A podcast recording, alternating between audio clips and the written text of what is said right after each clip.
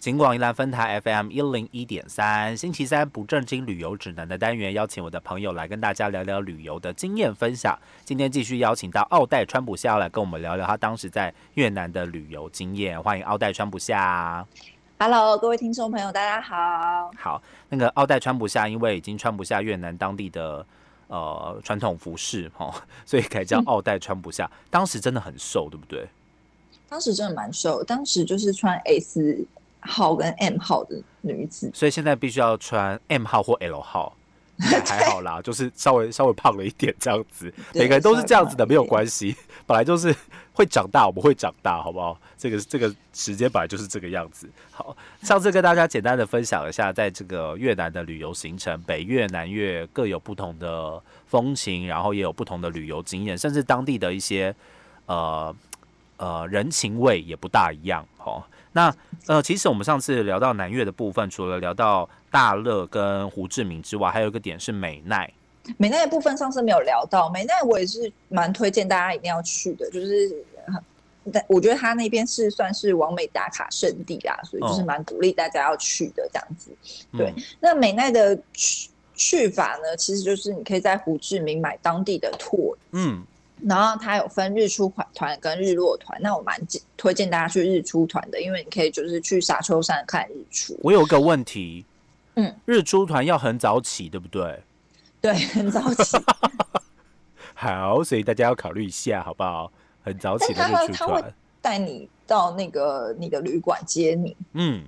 对，所以我觉得其实还好，就是你就跟他约好时间，然后他到当地旅馆接你，然后就会载你到那个美奈，也算服务蛮周到的这样子。对，嗯。然后因为他那个照片绝对值得你，就是很早起，就是因为他就是你可以走在沙丘上，然后对，然后沙丘就是那个是台湾你没有办法照到的一个风景，风景就是他走在沙丘上，然后就是。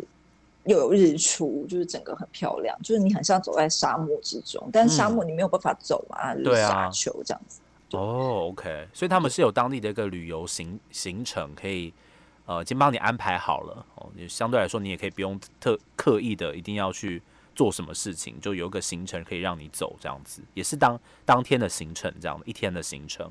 对，差不多半日游啦。那因为会鼓励大家去参加那个。旅游团是因为那个交通上比较不便，你没有办法自己去，而且你去的话，就是因为他你要去白沙丘、红沙丘，又要去另外一个好像是仙女溪还是什么的地方，就是他会带你到三个地方。那如果你没有跟拓的话，你没有办法在短时间内游这么多地方。嗯，那我觉得就是你去当地买那个 tour，是我觉得是一个最方便的、最方便的行。OK，行程好，我觉得这里推荐给就是真的很懒懒人旅游的行懒人旅游的朋友啦，哈，就是你真的觉得做功课有一点对你来说有点负担的话，然后你又想要体会当地可能很完整的行程，或许你去参加旅行团，那或许如果你又不想要被旅行团前置住的话，你想要安排一下不同的那个旅游行程时间安排的话，直接买当地的 tour 其实蛮好的，因为对，就是你可以。就是有这种无脑无脑旅游的感觉，然后但是你又是自助型，对不对？就不用被旅行团绑架，这样什么时候一定要走，什么时候一定要去哪这样子哈。OK，所以这个是美奈的部分。然后因为这个奥黛川普夏在当地旅游相当长的时间，十四天的自由行，这个真的有吓到我。我是今天刚刚才知道他去了十四天的哈。然后呢，然后在这个十四天的旅游过程当中，当然必须住宿就是一件。很重要的事情了嘛，因为旅行团他一定会帮你安排好你住宿的地点哦，你只要到了定点之后，你其他都不用担心了。可是既然是自助行，你就要安排十三天不同住宿的地方，哎，对啊，嗯，那我觉得这个也是有趣的地方，就是你可以就是十三天安排，就是体验不同的住宿。像我那时候就有住恐怖的小旅馆，哦，就是那种当地民宿吗？你不是民宿，就是可能像。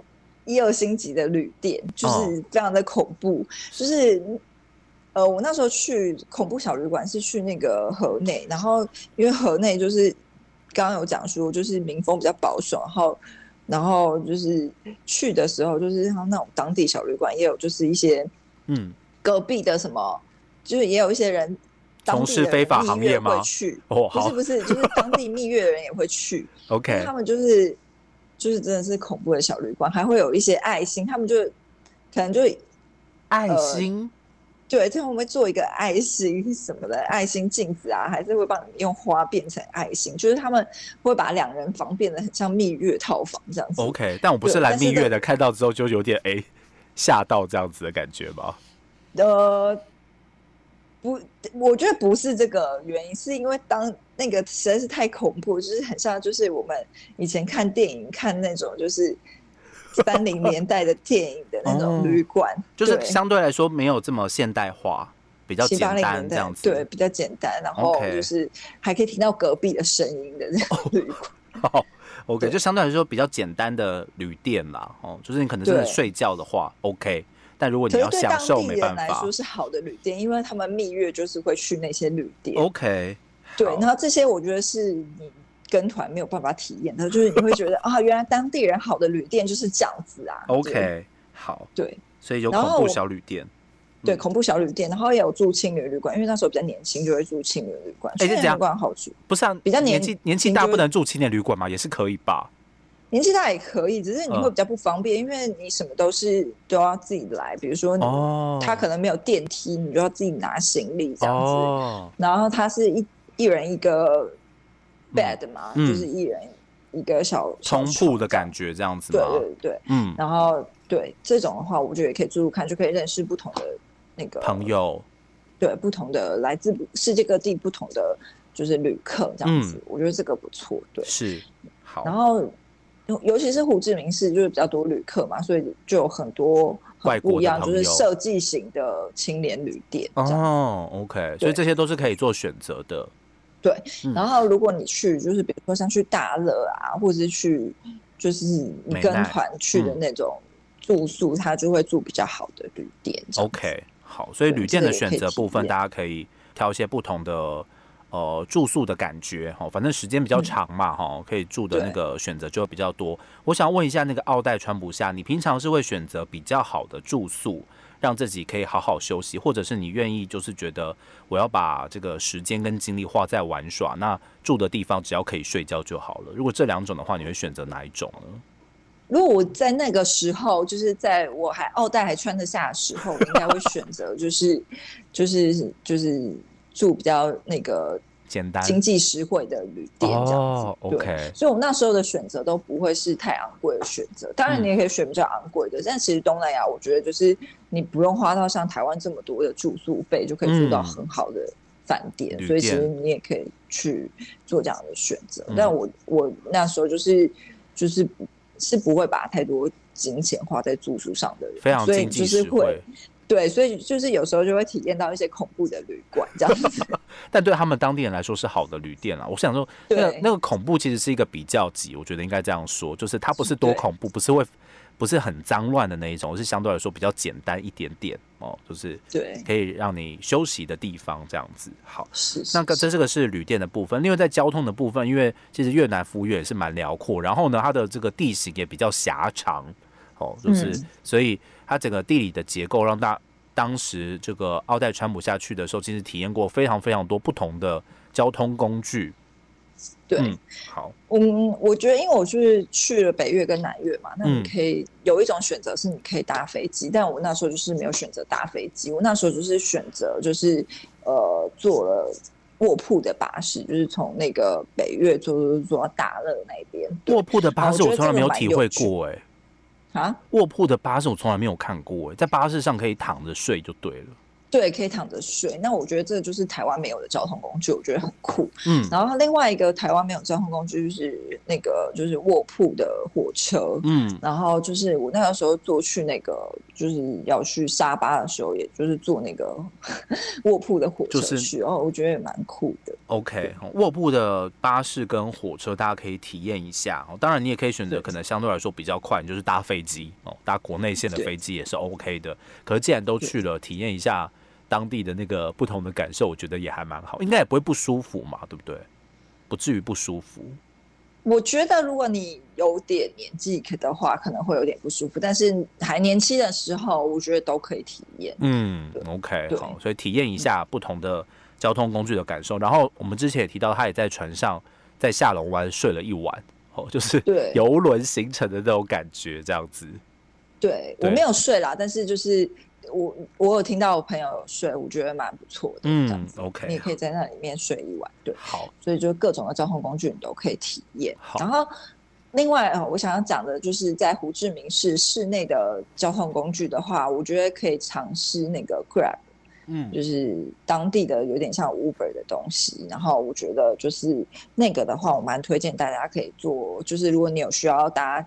自行车的话，就是用那个呃 app，然后你就可以，就是你就可以，就是先预估好你的车资，就不会不用怕被骗。嗯，OK，就可以用那个行动。所以这个就是要做功课的部分了哈。如果你没有做功课的话，你就不知道怎么样叫车哈，这也是蛮麻烦哈。所以这个这个其实就是现代化比较比较常用的交通工具了啦哈。如果你是更早期去的话，可能就没有这样子的一种服务跟叫车方式这样子，所以。刚刚提到那个是 Crab，好像是东南亚比较常用的一个叫车软体，好像香港也有啦，只是台湾目前没有这么普遍，跟服服务性没有这么广，就对了。Grab 我不是对啊，就是去东南亚的话，都好像蛮常用 Grab。嗯，好。对，然后我觉得我记得真的很便宜，就是我记得就是在台北打公车的价格，哦，真的便宜啊，太便宜了吧？你就可以，你就可以坐坐车到，就是就是在胡志明市内的。地方游玩，OK，好，对，所以所以这个交通工具哇，一听到跟公车一样便宜，大家都立刻下载哈。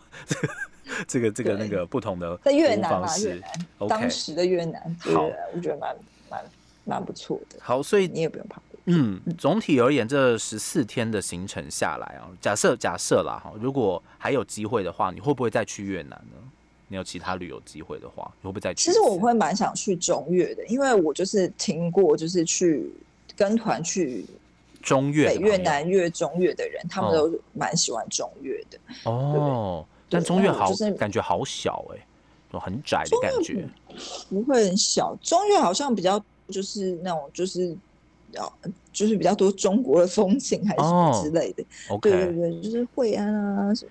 之类的地方，顺化那些，所以我，但因为我没有去过，所以我不太能体会那个感受，对不对？但去过的朋友都说还不错，好，蛮推荐这样子的感觉，对，都蛮推荐的。哦，所以如果你有再去的话，你可能就是中越是你的比较重要的标的，我可能北越、南越已经去过，就可以待少一点之类的这样子。对，嗯，但我蛮鼓励大家就是可以自由行去的，我觉得真的是蛮有趣的。我记得我就是整个 total 嗯这样子下来。的花费好像不到三万块，这个金额真的太惊人哎！不到三万块，十四天的行程，包含了所有的住宿跟交通费用，还有吃，还有被骗的钱，对，还有被骗的钱哦，各位，连包含被骗的钱都不到三万块这样子。对啊，因为我那时候做当地的联航，嗯，就是台北到河内，好像。两个人只要四千块，两千多，呃，三千多到四千块，太惊人了，对，太惊人了，我的天哪，三万块不到的价格，旅游团肯定没有这种价格嘛？哎，这样旅游团会生气？好了，反正就是非常非常的便宜，经济实惠，然后时间又很长。那当然，如果你待的时间没有办法到十四天的话，那个金额又会更少一些嘛。相对。来说就是这个样子，三万多块不到，真的是可以立刻订机票去，哎，太便宜了，真的太便宜了。虽然我那个时候，我那个时候我几次我的旅游经验不多，但是每一次自由行的那个金额估算下来，都让我觉得自由行真的是可以节省好多好多的金钱哦。嗯，然后又可以选择自己真正喜欢的旅游行程，吃到自己真正想要吃的东西，这样子就是那个机动性非常非常的高，这样子。对啊，哇，所以。今天简单的跟这个听众朋友分享一下这个奥黛川不下当时二零一六年的时候去的越南的一个旅游经验分享。哎，如果等到这个疫情真的解封的时候啊，嗯，你有没有最想要去的国家呢？我最想去哦，可能最想去欧洲吧。如果就是都很安全的话，嗯，因为我就是还没有机会踏上欧洲，就蛮想去欧洲的。那欧洲有没有哪一个国家你真的？极度无敌想去，极度无敌想去哦！如果不考虑预算的话，可能想去北欧或是瑞士。哦，什么瑞典啊、挪威啊这些地方，对对，或是瑞士，嗯，因为听说瑞士消费很高，所以可能会想去瑞士。OK，我不考虑预算的话，会想去瑞士，但一考虑预算的话，瑞士立刻划掉，这样子，是这样吗？也不会啦，就是因为我是一个喜欢蛮喜欢山的人，哦，我觉得就是那边好像就是会很不错，嗯，这样子，然后对啊。好，然后就是这样子。然后我想要跟各位听众朋友分享的是，就是如果你去越南旅游的话，我就会蛮建议大家大概要做七成的功课，嗯，然后剩下的话就是可以当地去用心的体验，嗯，然后希望可以大家可以找一个好旅伴，然后安心的玩。因为那时候我就是找的旅伴就是有美食的雷达，所以你就是就是。走到哪里就是吃到，就是都是蛮好吃的。那是一个灵性的，那是一个灵性的部分，没有办法用，没有办法用科学的方式解释，这样子对不对？对对对，灵性的部分。OK，好，所以这个是奥黛川博下他的一个越南旅游经验的分享。下次有机会我们再邀请这个奥黛穿不下。如果讲其他国家，可能就没办法叫奥黛穿不下了，对不对？可能要换个名字，就其他其他穿不下。OK，今天再次的感谢奥黛穿不下接受我们的电话连线，来跟我们聊一聊他当时在越南的旅游生活经验。谢谢奥黛穿不下，谢谢狸猫山，谢谢听众朋友，我们希望有机会再会喽。See you，拜拜。See you，拜拜。